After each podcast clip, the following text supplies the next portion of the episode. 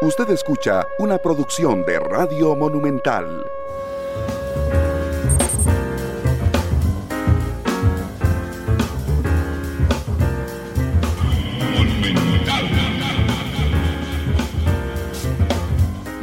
Hola, ¿qué tal? Muy buenas tardes, bienvenidos a Matices. Yo soy Randall Rivera, muchísimas gracias por acompañarnos este jueves en, el programa. Muchas gracias por estar con, nosotros.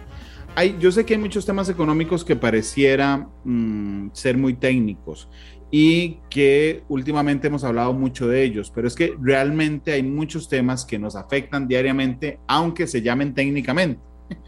Y yo creo que lo mejor es que los expertos nos vayan explicando para ir entendiendo nosotros cuál es la repercusión de lo que está pasando. De un aumento muy, alto, muy fuerte en el tipo de cambio, por ejemplo, de una inflación muy alta, que es el, que es el, el aumento en el índice de precios al consumidor, de tasas de interés más altas, que normalmente la medicina contra la inflación.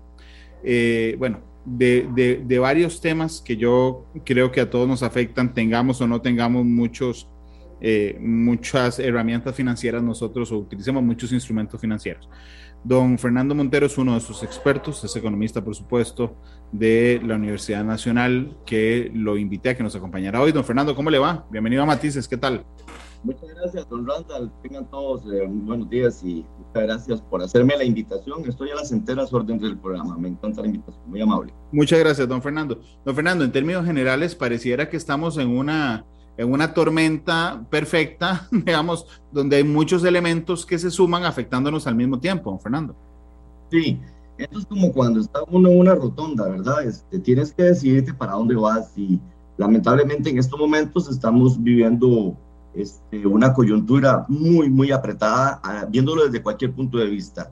Eh, como bien lo señalas, tenemos un tipo de cambio a la alza, un tipo de cambio a la alza que se va a seguir manteniendo a la alza a pesar de las intervenciones que ha tenido el Banco Central de Costa Rica, este, la tasa de política fiscal subiendo en 150 puntos, eso presiona las tasas de interés eh, básica y las de, y obviamente las de la intermediación financiera, eh, una canasta básica y un IPC que crece, eh, personas que están endeudadas en colones y en dólares, es decir, desde cualquier punto del que veamos nosotros la situación costarricense y global y mundial, porque esto no es solo de Costa Rica, también afecta al mundo entero. De hecho, nosotros estamos recibiendo en muy buena parte el problema de la inflación que hay a nivel mundial, ¿verdad? Entonces, sí, efectivamente, don Randall, estamos en el, en el pleno huracán, pero recordemos que también el huracán tiene un centro eh, de, digamos, el centro del huracán siempre tiene mucha paz entonces podría ser que estaríamos esperando un buen momento de paz para tomar sabias decisiones, no solo a nivel gubernamental, sino también como ciudadanos costarricenses. Pareciera en resumen que, que, que efectivamente, digamos, esta conjunción de elementos no es tan común todos al mismo tiempo. ¿Ok? Pero, pero no, todo, no toda la gente en el mundo, y particularmente no toda la gente en Costa Rica, tiene los mismos elementos para para resistir, digamos, los embates. Por ejemplo, la inflación. La inflación afecta a todos, realmente. Eh, a todos nos sube el índice de precios al consumidor, pero afecta principalmente a las personas de menos recursos, porque son las que tienen que hacer mayor esfuerzo para sacar esos, esos, esos recursos de diferencia, digamos, en el aumento. ¿Cuáles, ¿Cuáles son, don Fernando, para usted los sectores más vulnerables en este momento ante esta coincidencia de factores? Bueno, en primer lugar, este, don Randall, aquí hay que hacer como impas, ¿verdad? Porque mucha gente habla de la canasta básica, habla del IPC, y entonces la gente no diferencia esto, ¿verdad? Por ejemplo, la canasta básica se supone que es eh, los principales productos de subsistencia de una familia en términos promedio. que por ejemplo, este, para abril-mayo, eh, el, el costo per cápita, explico qué es el costo per cápita, es el costo que tiene total de la familia entre el número de miembros de familia. El costo per cápita subió eh, de abril a mayo casi mil colones en canasta básica. Quiere decir que en una familia que hay cinco miembros, su presupuesto, ¿verdad?, decayó o, digamos, eh, tuvo menor poder adquisitivo en cinco mil colones, ¿verdad? Viéndolo desde el punto de vista de la canasta básica.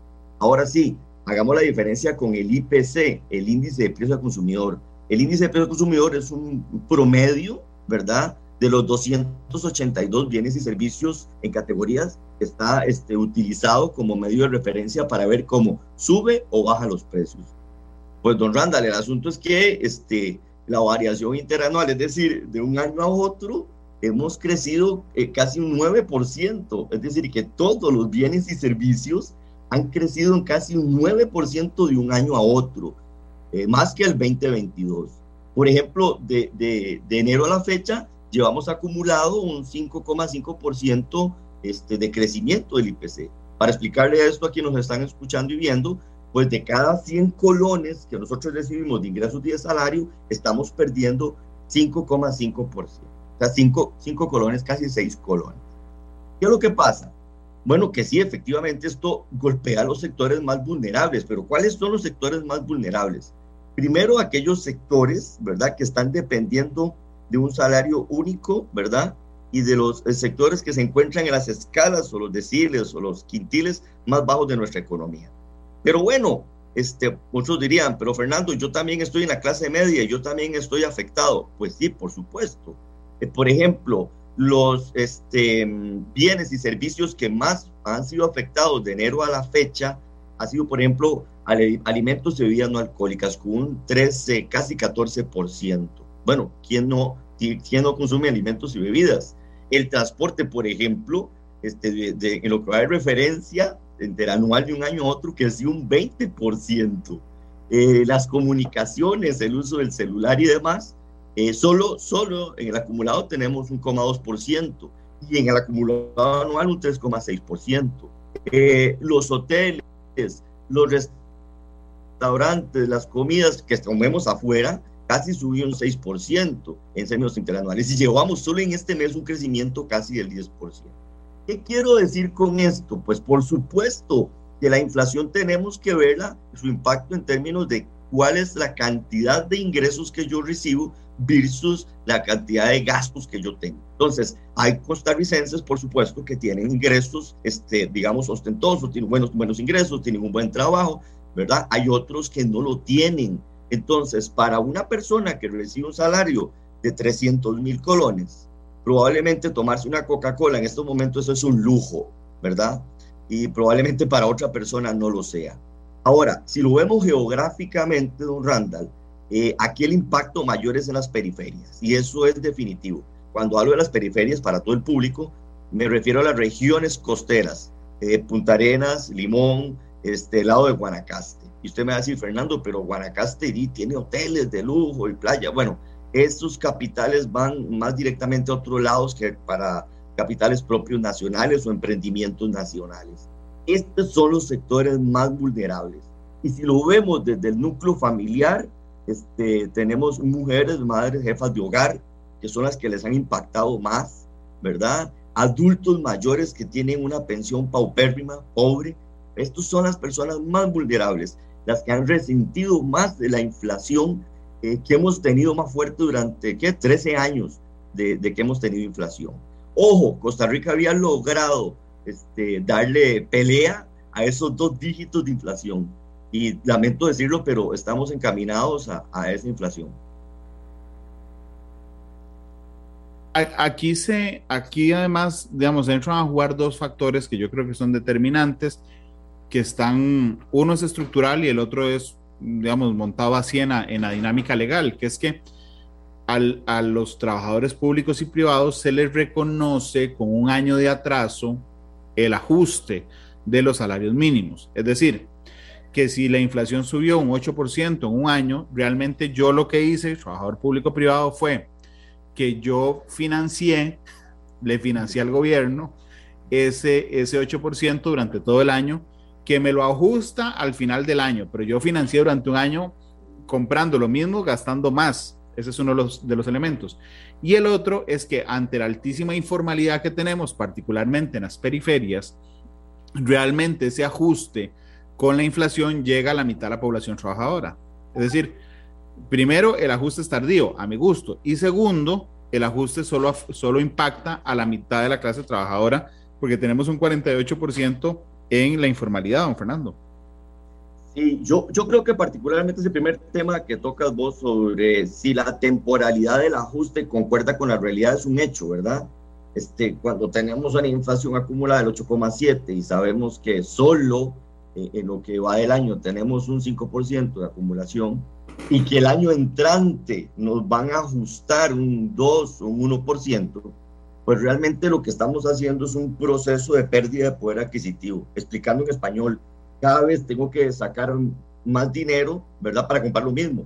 O tengo que restringirme de comprar bienes y servicios para que con el mismo dinero pueda pagar algo. Entonces, aquí hay un problema y el problema ha sido que las mediciones de la inflación deberían de ser elementos, digamos, este, y ajustes más inmediatos. Las, los ajustes deberían de ser trimestrales, deberían de ser semestrales, no anuales, para que el efecto, ¿verdad?, de ese ajuste sea con mayor inmediatez, la gente sea más, tenga más alivio en el bolsillo respecto a lo que está gastando. Ahora, y aquí, Randall, aquí hay, un, aquí hay un asunto de fondo, un tema muy importante de fondo. ¿En qué gastan los costarricenses? Porque si estamos hablando de inflación, hablamos del crecimiento de precios. Bueno, en este momento tenemos dos, dos factores importantes que están apretando la inflación. Uno es la, la inflación externa, ¿verdad? A nivel mundial, Estados Unidos está con una inflación terrible, el, mundo entero está sufriendo un embate de inflación muy fuerte y eso nosotros les importamos con nuestros productos. Eh, y la pregunta es, y nos hacemos, bueno, ¿qué comen diariamente los costarricenses? Arroz, frijoles. Eso es lo que comen diariamente, es el platillo predilecto de los costarricenses.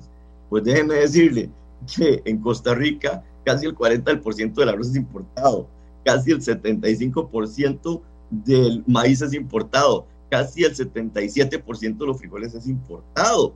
Entonces, si esos precios vienen altos, nosotros los absorbemos. Entonces, ¿qué es lo que sucede aquí?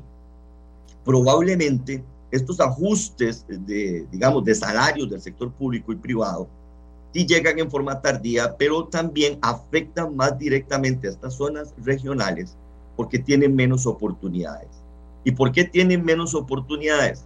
Porque he sabido, y lo dijo Estado de la Nación muy, muy claramente, dos informes anteriores en años anteriores, lo dijo muy claramente, las zonas regionales son altamente dependientes de la dinámica de la gran área metropolitana. Entonces, esto hace una dependencia enorme en todo. Eh, si se quiere producir, la mayoría de gente de Punta Arenas, Limón, Guanacaste tienen que traer artículos, bienes desde, desde la meseta central de la gran metropolitana y eso los hace altamente dependientes. Esto es peor todavía, porque el aumento de materias primas que ocupan las zonas regionales va directamente al pequeño productor, al pequeño empresario, al microempresario, a las familias. Y lamentablemente la dinámica que se vive, o sea, la forma de vida que se vive en la gran metropolitana, este, tiene más alternativas que las que se viven en las regiones. Por supuesto, están, digamos, más desposeídos las zonas regionales en términos de los ajustes salariales versus, ¿verdad?, el ajuste que hace eh, o el ajuste que calcula el gobierno con anterioridad un año. Yo, yo creo que lo, lo más conveniente, este, y ojalá se haga, tengamos indicadores este, que sean aplicables con mayor inmediatez, que no tengamos que esperar un año y como bien lo señala usted, llevar palo durante un año para medio resarcir o medio compensar la inflación. Nótese aquí que la mayoría de la fijación de ajustes salariales, uno de los elementos es la inflación, uno, ¿verdad? Entonces ahí podríamos tener, digamos, algún análisis de mayor profundidad y algo más importante todavía, ¿cuánto de esa, digamos, de ese, de ese ajuste compensa realmente la inflación? Y esto, esto lo digo porque vamos a ver, em, el INE genera muy buena información respecto a este tema, el Banco Central está consciente de esto, Hacienda está consciente de esto, el Consejo de Gobierno está consciente de eso, y yo creo que las medidas deberían ser inmediatas y, e inclusive deberían ser selectivas. Pero bueno, eso es un tema que podríamos abordar en otro momento. Sí, don Fernando, tal vez digamos, la desventaja que tenemos en este momento en todo, ya vamos a hablar también del tipo de cambio, pasa porque la mayoría de factores que están generando esto, es decir, la mayoría de factores que está generando la inflación, eh, que está generando el aumento en el precio de los combustibles, que está generando el aumento de tasas de interés o que está generando el aumento en el tipo de cambio también, todos son externos, es decir, pareciera que no tenemos, tenemos cero margen movimiento de cintura para influir en estas cosas, don Fernando? Somos un país este, pequeño y abierto, don Randall. ¿Qué quiere decir? Que básicamente nosotros dependemos de lo que haga el mundo entero, ¿verdad? No somos una isla, estamos, si en Estados Unidos este, eh, mueven una silla, que hay un terremoto, ¿verdad? Es decir, somos totalmente dependientes de las economías internacionales. Entonces, este, al haber estos cambios a nivel internacional, nosotros somos tomadores de esos cambios. En economía se llama tomadores de precios. ¿Qué significa? Que, que lo que hay en el mundo es lo que tenemos que tomar. Nosotros no podemos cambiar el precio. Estaba grabando una cosa, pero, pero solo usted me está oyendo. Además, déjeme mandar una pausa al que estoy llamando y ya lo. Y, y le hablo, déjeme un segundo.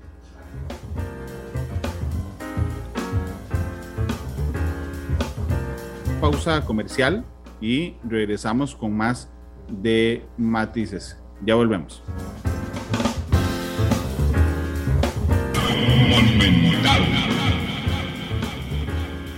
Regresamos a Matices, gracias por estar con nosotros. El economista Fernando Montero nos acompaña hoy. Hemos estado hablando de, digo, varios elementos, como por ejemplo el tema de la inflación, de cómo afecta de manera desigual a la periferia del país, de cómo eso está fuera de, de nuestro control, que Costa Rica es muy chiquitico, digamos, en el manejo económico mundial.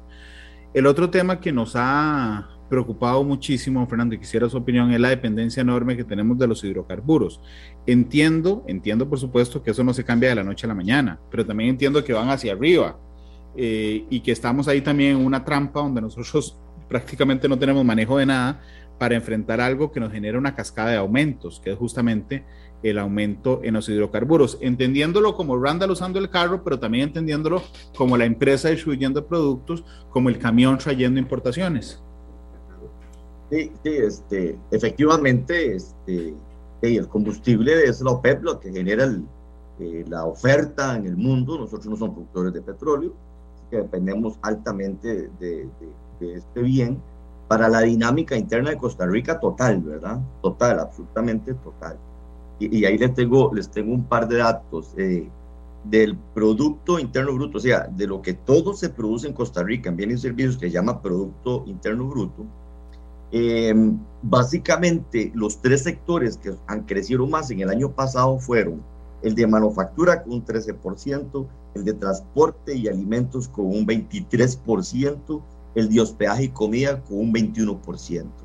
Entonces vean que yo lo que acabo de decir son sectores de la economía que son altamente dependientes de los combustibles, ¿verdad? Entonces, cuando nosotros, este, el país nos, nos mueve en el precio, nos mueven todos los precios a nivel general. Si ustedes hacen un análisis de, enero a la fecha, eh, la gasolina ha crecido, eh, la gasolina, por ejemplo, la super ha crecido del 23 de diciembre al 23 de mayo, eh, de junio, perdón, de este mes, 346 colones por litro en seis meses. ¿Y qué es lo que pasa? De que el, en el caso de la gasolina super, ¿verdad? El, comprar la gasolina cuesta el 54% es el precio que se compra internacionalmente, ¿verdad? Este, luego se le agrega el 26% en el impuesto eh, único, ¿verdad? El, el, Recope tiene un margen del 3,7, es decir, de cada 100 que coloca se gana 3,7 colones y las, eh, las eh, empresas, este, estaciones que brindan el servicio tienen un margen de un 5,3, o sea, de cada 100 colones se ganan 5 colones. Entonces, vean que este, es, la situación es jodida para nosotros porque no podemos cambiar el precio del combustible. O sea, no somos tomadores de precios, somos una economía pequeña que recibimos, ¿verdad?, los productos. Entonces, no podemos cambiar el precio del combustible. Si en el exterior este sube, nosotros tenemos que pagar ese precio. ¿Por qué? Repito, porque los tres sectores, ejemplo, más dinámicos de la economía costarricense son altamente dependientes del combustible. La manufactura se utiliza diésel, en el caso de transporte, almacenamiento, este, gasolina súper regular, en los peajes la gente se traslada en buses, en taxis, la comida igual necesita un proceso que necesite hidrocarburos. Y mucha gente dice, Fernando, ¿cómo la comida? Sí, por supuesto, porque parte de la energía costarricense, no solamente la que alimenta los ríos, las represas y demás, sino también este, las, los combustibles, los hidrocarburos. Y eso es una parte significativa. Ahora, entonces, ¿qué es lo que sucede? Bueno, que el margen que tenemos para trabajar con el precio final para el consumidor es con el impuesto, ¿verdad? Con el impuesto. Y ya vimos que la única variación que hubo fue en, la, en el combustible, en el diésel, ¿verdad? Porque el diésel este, es el que tiene menor impuesto. El diésel, del total del precio del diésel, son este, 14 colones por cada 100 que se paga, ¿verdad? 14, eh, perdón, 14%, disculpen, 14%. Entonces, ya nótese por qué, digamos, el gobierno hizo este ajuste en el diésel, ¿verdad? Porque ahí donde tiene más manejo. El diésel es el producto más caro, pero el que tiene menos impuesto. Entonces, vean qué interesante esta dinámica de equilibrar entre el valor del precio del diésel y este, el monto correspondiente al impuesto. Entonces, por supuesto que esto genera un impacto positivo, eh, principalmente en la industria, ¿verdad? Que es la que utiliza más el diésel. Pero efectivamente, don Randall, este, el, el, gran tema aquí de fondo es que estamos dependiendo de qué pasa en el mercado internacional. ¿Por qué? Porque el concepto de oferta y demanda, es decir, quienes ofertan el petróleo y quienes lo demandan, pues nunca van a llegar a un, equilibrio. Es decir, nosotros como consumidores no les vamos a decir a la OPEP, miren, no vamos a consumir combustibles. Eh, no vamos a decir eso, ningún país va a decir eso. Entonces vean que este, vamos a ver, este, que este oligopolio, ¿verdad? O sea, que son pocas empresitas, las que, o pocas este, países los que manejan al sector petrolero, pues nos ponen el precio que a ellos les parezca. Si, si aumenta la oferta, baja el precio, si disminuye la oferta, aumenta el precio. Entonces, en estos momentos, aparte del conflicto y también de la situación que no hemos hablado, que la situación cíclica eh, de, expansión que tuvimos este, en el año pasado, el producto de que se liberaron un poco las restricciones sanitarias, la gente salió más, esto fue un boom, este, las empresas empezaron a vender más, a producir más y a más servicios, y por supuesto esto generó un alza en el precio de los combustibles, eh, de hecho, y, me parece súper interesante el, poder ver, ¿verdad? Que, que en términos eh, de un año, pues, estamos hablando, perdón, de seis meses, eh, llegamos casi a 350 colones de aumento sobre un, un, combustible. Ahora, esto nos permite entender este, la importancia del tipo de cambio, porque todo lo que importamos nosotros es a través de los dólares. El tipo de cambio este, de mayo, de, de mayo a junio, este varió en 17 colones, ¿verdad? Eh, por ejemplo, el, monto más pequeño, el tipo de cambio fue el 7 de junio, junio que fue en 6.88, y después todos han estado de 6, de 6.90 para arriba, al, decirle que el día de ayer estábamos con un tipo de cambio de 708 colones en una casa de cambio, y en una casa de cambio en un aeropuerto estaba en 809 colones. O sea que si alguien de Costa Rica quería salir exterior y cambiar colones por dólares, tiene que pagar 809 colones. O el turista que venía a Costa Rica, eh, les lo cambiaba en 577. Entonces, vean estas aristas interesantes, y, y yo digo interesantes, pero preocupantes a la vez.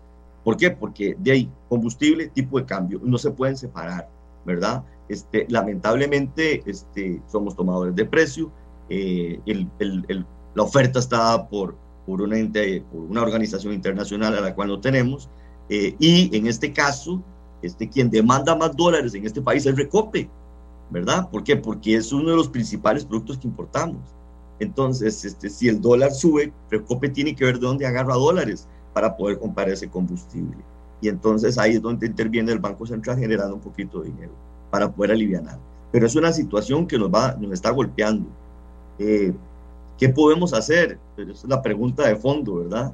Ante esta situación del tipo de cambio y combustible, ¿verdad? ¿Qué, qué podemos eh, hacer? Yo particularmente he recomendado este, ya a las personas valorar qué tipo de vehículo tienen.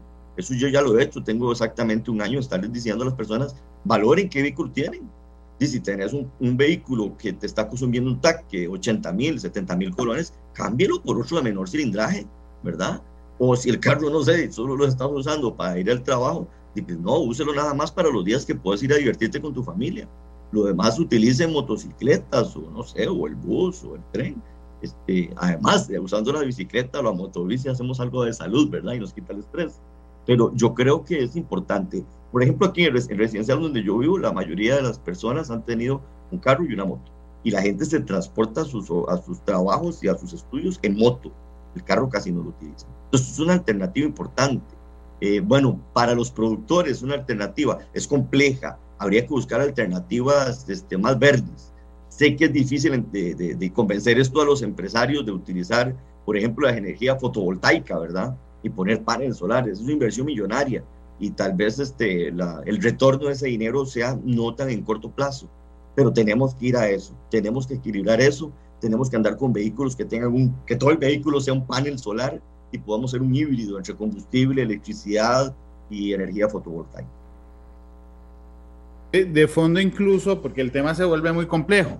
Ya, ya voy a ir al tipo de cambio, pero incluso en el tema de los combustibles, el hecho de que el diésel sea el más utilizado en la industria, lo, digamos, uno podría pensar como país, bueno, vamos a ver cómo subsidiamos directamente el diésel, pero al mismo tiempo, al mismo tiempo estamos traicionando los principios de eh, ambientales, porque no solo es el que más se usa en industria, sino es el más contaminante. Entonces, uno tiene que estar jugando con un montón de balances con los que no es fácil jugar, don, don Fernando.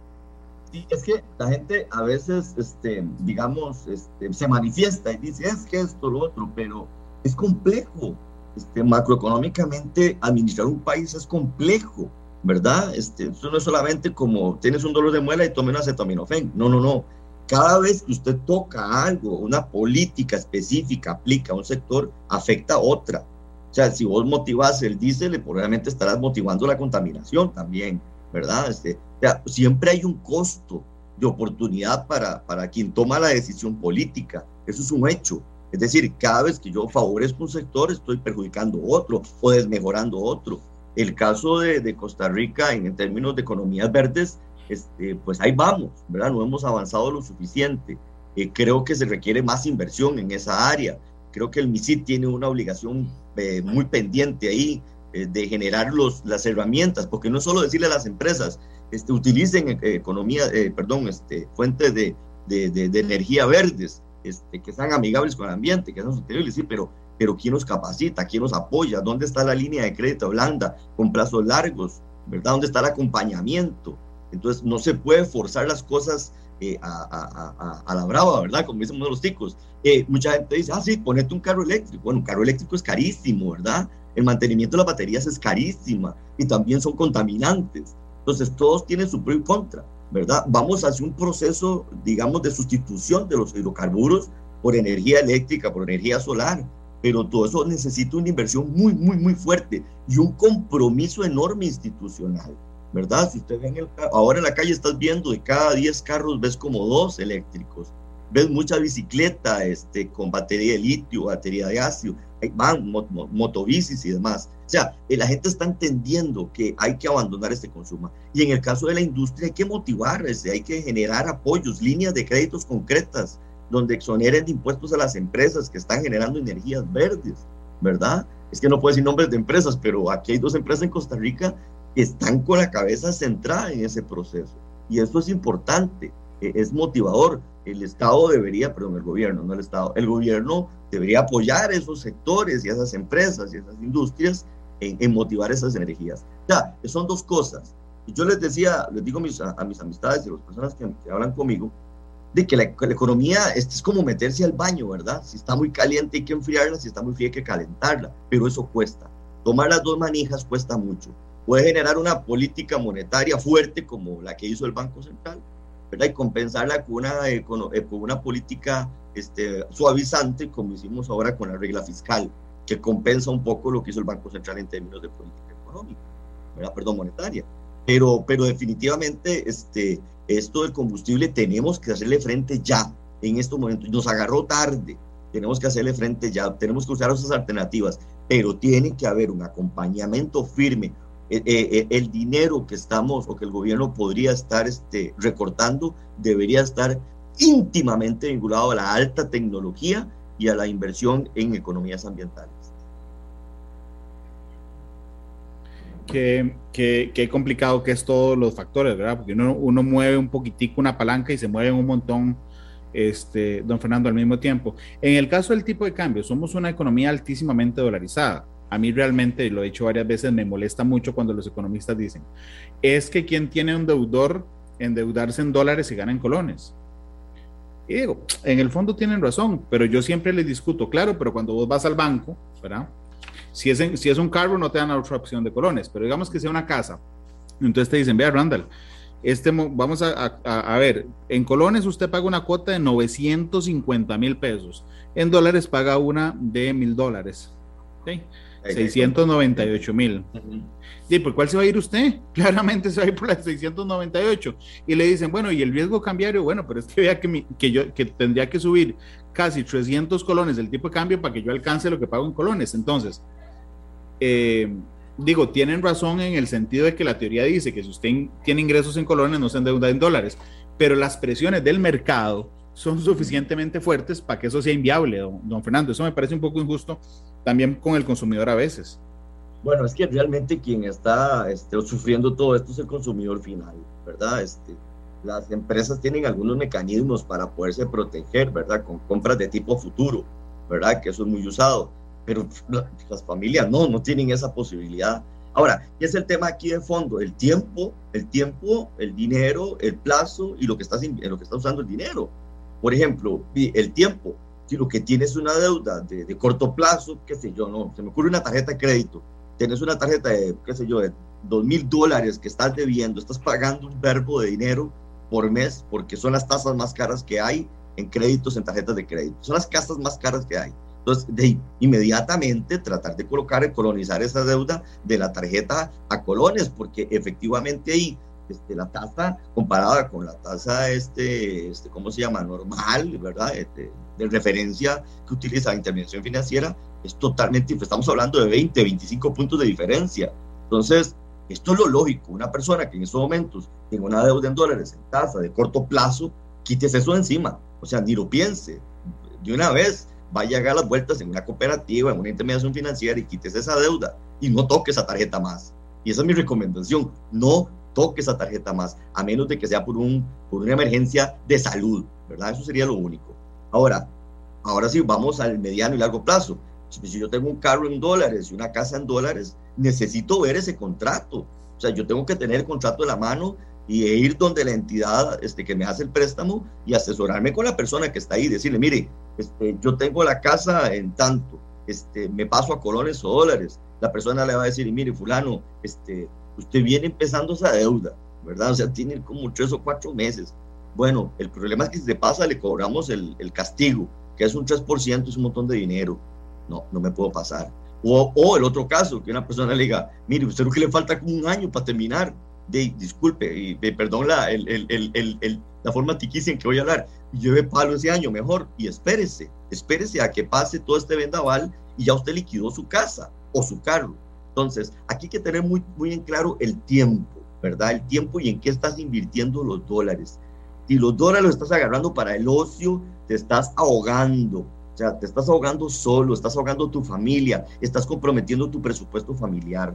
Pero si estás con una deuda, que es un activo, repito, algo que le pertenece a la familia, algo que es de la familia, pues indudablemente hay que pensar mucho si se coloniza o no se coloniza. El tipo de cambio, este, vamos, vamos disparados 7.15, 7.20, calculo yo más o menos, viendo la tendencia que tiene, eh, no va a bajar. El Banco Central lo que hace, lo que ha hecho fue, pues, este, tirarle un, tirarle un vasito de agua al incendio, ¿verdad? Eso es lo único que puede hacer el Banco Central, no puede hacer otra cosa. El Banco Central no puede fijar el tipo de cambio porque estaría, este, vamos a ver, irrumpiendo en la misma ley que puso. Nosotros hemos pasado bandas cambiarias a libre entonces, no, lo que hace el Banco Central que interviene cuando es muy abrupto, cuando el golpe es muy fuerte, cuando subió 20 colones, ¿verdad? 15 colones por dólar. Entonces, el Banco Central lo que está haciendo es realmente agarrar un vaso de agua y tirárselo al incendio para que se apacigüe, pero ese incendio va a seguir. Entonces las personas tienen que tomar decisiones, pero pensadas, decisiones pensadas. Si yo el préstamo lo tengo en el corto o en el largo plazo, ¿qué tipo de préstamo es? ¿Qué estoy debiendo y cómo lo estoy debiendo? Y muy importante, casi nadie lee eso. Todo el mundo llega cuando le dan el dinero, firma aquí, yo no firmo ahí. Un momentito, ¿cómo es la tasa? Escalonada, variada como fija con la tasa básica. Porque puede ser que sí, te lo pusieron muy bonito. El primer año de la tasa es tanto, pero el segundo año sube dos puntos, y el otro un punto, y el otro un punto. Entonces, cuidado también, 100 dólares, esa tasa escalonada es muy fuerte. Hay que tener mucho cuidado con eso, porque tras de, decía mi, mi abuelo muy, muy famoso, decía, tras de cuernos palos, tras de eso, la política que generó el Banco Central al haber aplicado, este, le aumentaron el caje mínimo legal en 150 puntos y subiendo la tasa básica de la, la tasa de la política monetaria, la tasa básica, también va a ser presión sobre las tasas en dólares y colones de referencia. Entonces, este, por un lado el tipo de cambio, por un lado este, la tasa. Entonces hay que sentarse. Las decisiones no se toman a la ligera. Don Randall, yo creo que las familias costarricenses tienen que sentarse en hogar los, los cabezas del hogar, la familia, y discutir esto con calma, asesorarse con personas que conozcan el mercado y no tomar decisiones, este, digamos, a la ligera. Respecto al tipo de cambio, uno, a veces yo, yo me topo gente que me dice, pero ¿por qué el Banco Central no se mete para frenar este, el aumento en el tipo de cambio? Y yo entiendo, y quisiera un comentario al respecto, don Fernando, que es que, digo, el Banco Central tampoco puede inventarse un tipo de cambio, no puede estar interviniendo siempre para mantener de manera ficticia un precio del colón sino que de alguna manera tiene que respetar la, la, tendencia. Eso sí, yo tengo algunas dudas respecto a al mecanismo sobre el cual se decide cuándo se participa, cuándo se interviene y con qué fuerza se interviene. Em, pero mm, quisiera un comentario suyo al respecto. Sí, bueno, e, efectivamente, este, sería un error enorme, error enorme en estos momentos el Banco Central volviera a las bandas o a las mini evaluaciones, que eso fue un sacrilegio, ¿verdad? Cuando todo el mundo sabía y predecía cuál era el tipo de cambio al principio a final de año, ya uno sabía eso. Este, no podemos volver a eso, ¿verdad? Este, las mini evaluaciones solo afectaron o favorecieron un solo sector de la economía costarricense, solo un sector, después ahí nadie más. Eh, las bandas pues lograron mejorar que estabilizarse para poder ir a este otro sistema es más de libertad, más de que cuánto se oferta y cuánto se demanda del dólar, es más equitativo, es más justo, es como se comporta el mercado, ahí es hay más justicia, pero el Banco Central efectivamente no puede este, llegar y decir voy a agarrar este, otros 111 millones de dólares para meterlos para que recope el ICE y las personas que ocupan dinero en el, en el, en el sector financiero, perdón, ocupen dólares, puedan tenerlos. O sea, el Banco Central no puede llegar a decirles, miren, les tengo una noticia, voy a fijar el, el tipo de cambio en 6.95. No pueden, no pueden porque están irrumpiendo sobre la propia ley, o sea, están faltando a la propia ley. Eh, el mecanismo, bueno, que no suba más del 5% eh, y el impacto que tiene, son decisiones propias del Banco Central. Me parece a mí que, como lo digo ahora, eh, la lógica en estos momentos, dentro de este huracán que acabamos de conversar, ¿verdad? Es tratar de meterse en el centro del huracán, donde hay paz, donde hay calma y pensar cómo se puede actuar correctamente me parece que estas cantidades son muy tentativas, explico. Como el tipo de cambio es tan volátil, ¿verdad? Cuando hablo de volátil es que sube y baja, ¿verdad? O, sube o no sabe uno cuánto sube. Internacionalmente estamos supeditados a eso. Este, pues también el Banco Central tiene que tener mucha precaución, porque hay un alto riesgo en cuánta cantidad de dinero mete para compensar el tipo de cambio. Me explico. Puede hacer que el Banco Central diga, voy a meter 8 millones de dólares hoy, ¿verdad? Al Monix.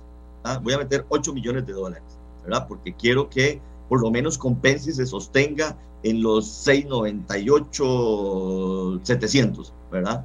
Este, puede hacer que haga eso el Banco Central, pero no puede seguir haciéndolo constantemente. ¿Por qué? Porque ese dinero lo está tomando de las reservas. Para explicarle al público, las reservas es el dinerito que tenemos guardado, ¿verdad?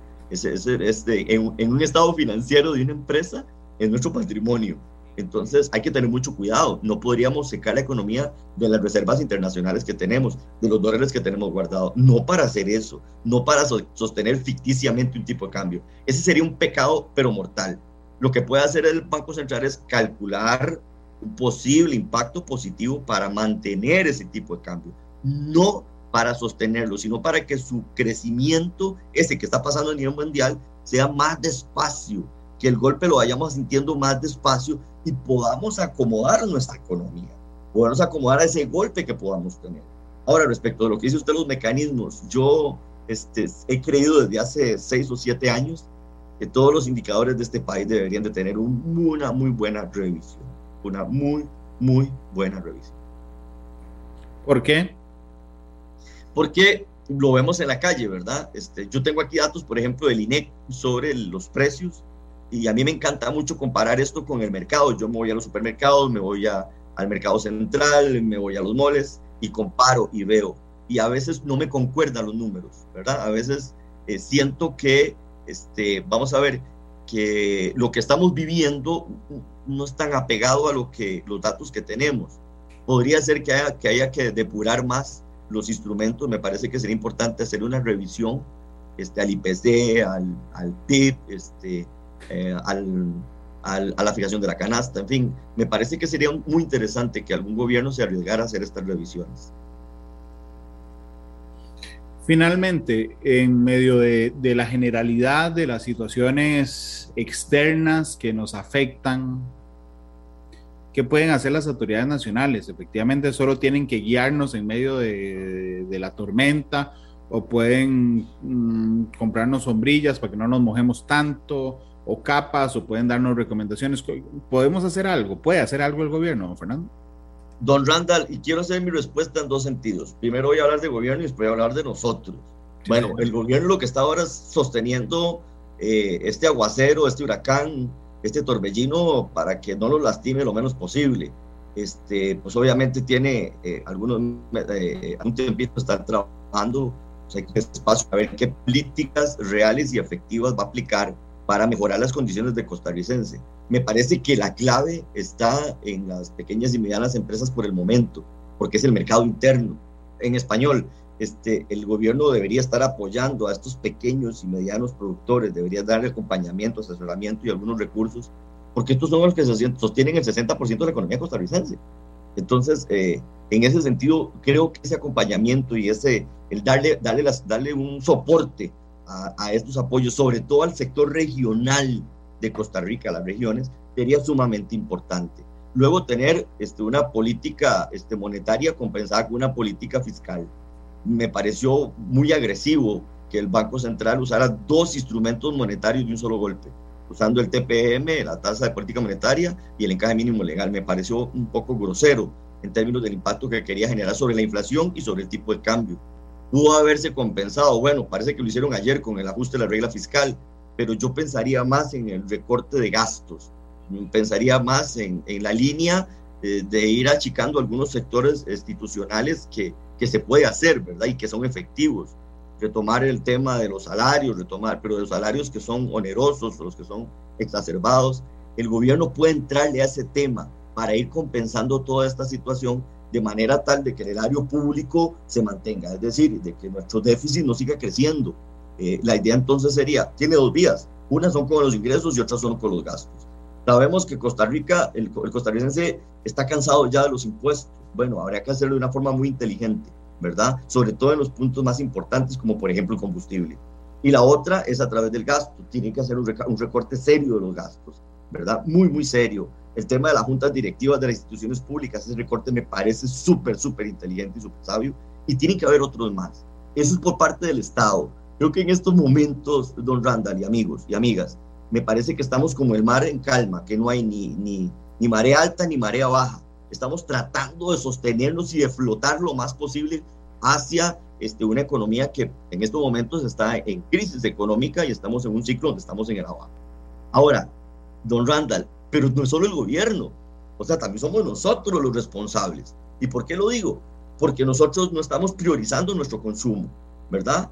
Este, me he dado cuenta que hay como 15 o 20 conciertos programados para este año y usted ve esos conciertos llenos, pagados con tarjetas en dólares. Bueno, entonces le estamos dando prioridad a nosotros, a nuestras necesidades. Eh, ¿Qué podemos hacer? ¿Llegar a las 3, 4 de la tarde a meternos a la casa? No, no podemos hacer eso. Tenemos que buscar otros ingresos, otro trabajo o hacer un emprendimiento familiar donde haya una vinculación de negocio, donde la persona que tiene la moto, ¿verdad?, se concuerde con el familiar o el vecino que está vendiendo el producto para podérselo distribuir y otra persona que le haga el marketing entre las redes sociales. Se forman enlaces comerciales muy importantes, emprendimientos que podrían ayudar con otros ingresos a la familia. Pero no podemos quedarnos en la casa pidiéndole y pidiéndole al gobierno, también tenemos que actuar. Eh, algo muy importante, necesitamos re, re, recibir educación financiera familiar esto es sumamente importante. La gente no está, no está, no está siendo consciente de cuánto dinero está entrando y cuánto dinero le está saliendo. Y hay gente que está es prácticamente quebrada y ni siquiera se ha dado cuenta. Y muy importante, mejorar los encadenamientos productivos en las regiones. La periferia es altamente dependiente del centro y esto es algo que tenemos que resolver, no obviamente en el corto plazo porque eso es imposible, pero ya tenemos que estar pendiendo acciones para eso. Por último, y me parece muy importante, eh, hay, hay nodos de mercado que, que, son, son vitales para Costa Rica. Y, y, el Estado, por ejemplo, el Estado de la Nación señala muy, muy, muy bien que los sectores más vulnerables en estos momentos este, son los que tienen que tener un fuerte acompañamiento. Pero ojo, este, el acompañamiento no es dar dinero, el acompañamiento no es dar este, las ayudas del IMA, es darlas, pero también pedirle a la comunidad una respuesta por eso. Si a usted le da una ayuda de, de Limas, usted debería colaborar con la Asociación de Desarrollo de su comunidad en algún proyecto donde se recicle, por ejemplo, los desechos de las familias.